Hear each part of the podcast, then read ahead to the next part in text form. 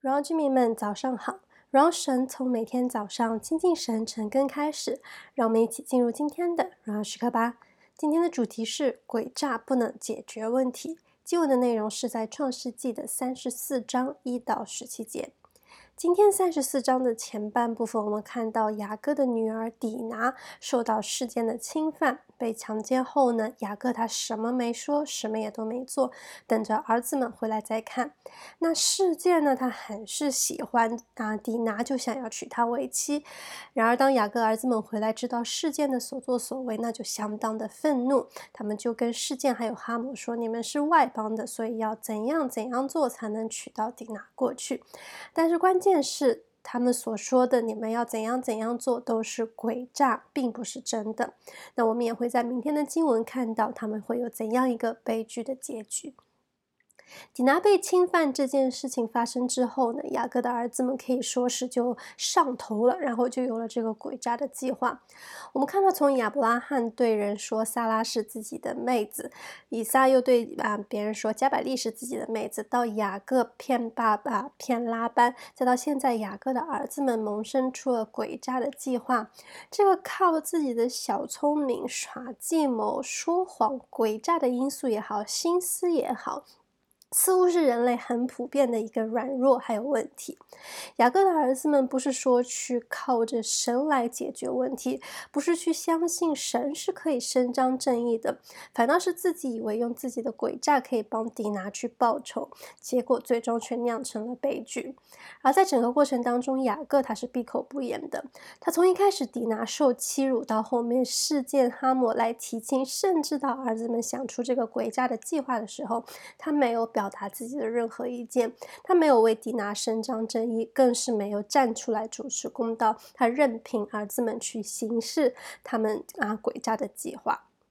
那么迪娜呢，真的是非常的可怜。他被侵犯、被欺负了之后，全家却没有人来关心他怎么样，全家却都是沉浸在这个报仇的情绪里面，只想要去执行那个诡诈的计划。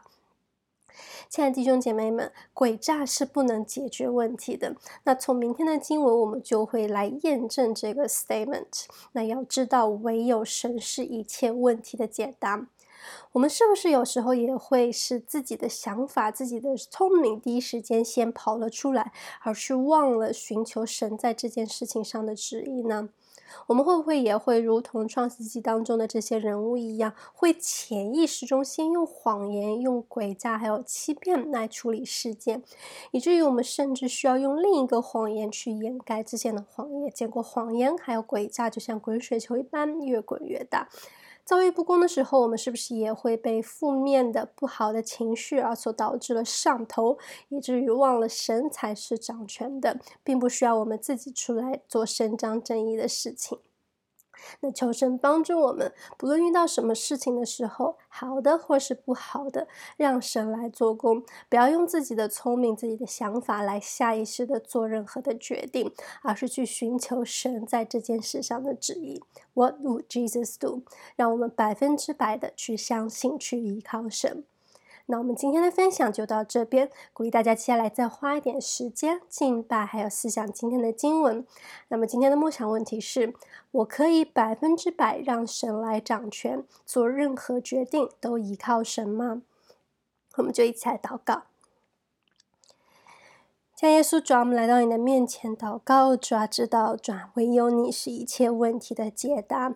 可是主啊，我们有的时候，我们就是软弱的，主啊，你也知道我们的软弱。主啊，我们有的时候偏偏是让自己的有自己的想法、自己的谎言、自己的潜意识，主啊，自己要来做自己的主人，然而主啊，却忘了主啊，你在每件事情上都有你的心意，主啊，你都会按着你的心意，在我们所经历的每一件事情上来成就。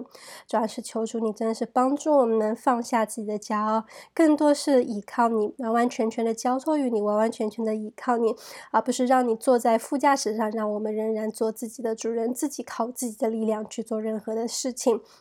主要也帮助我们谦卑，不是用谎言，不是去用诡诈去面对任何，去面对处理任何的事情，乃是要求主，你用你的智慧来浇灌我们，让我们真是寻求你的心意，按照你的旨意而行。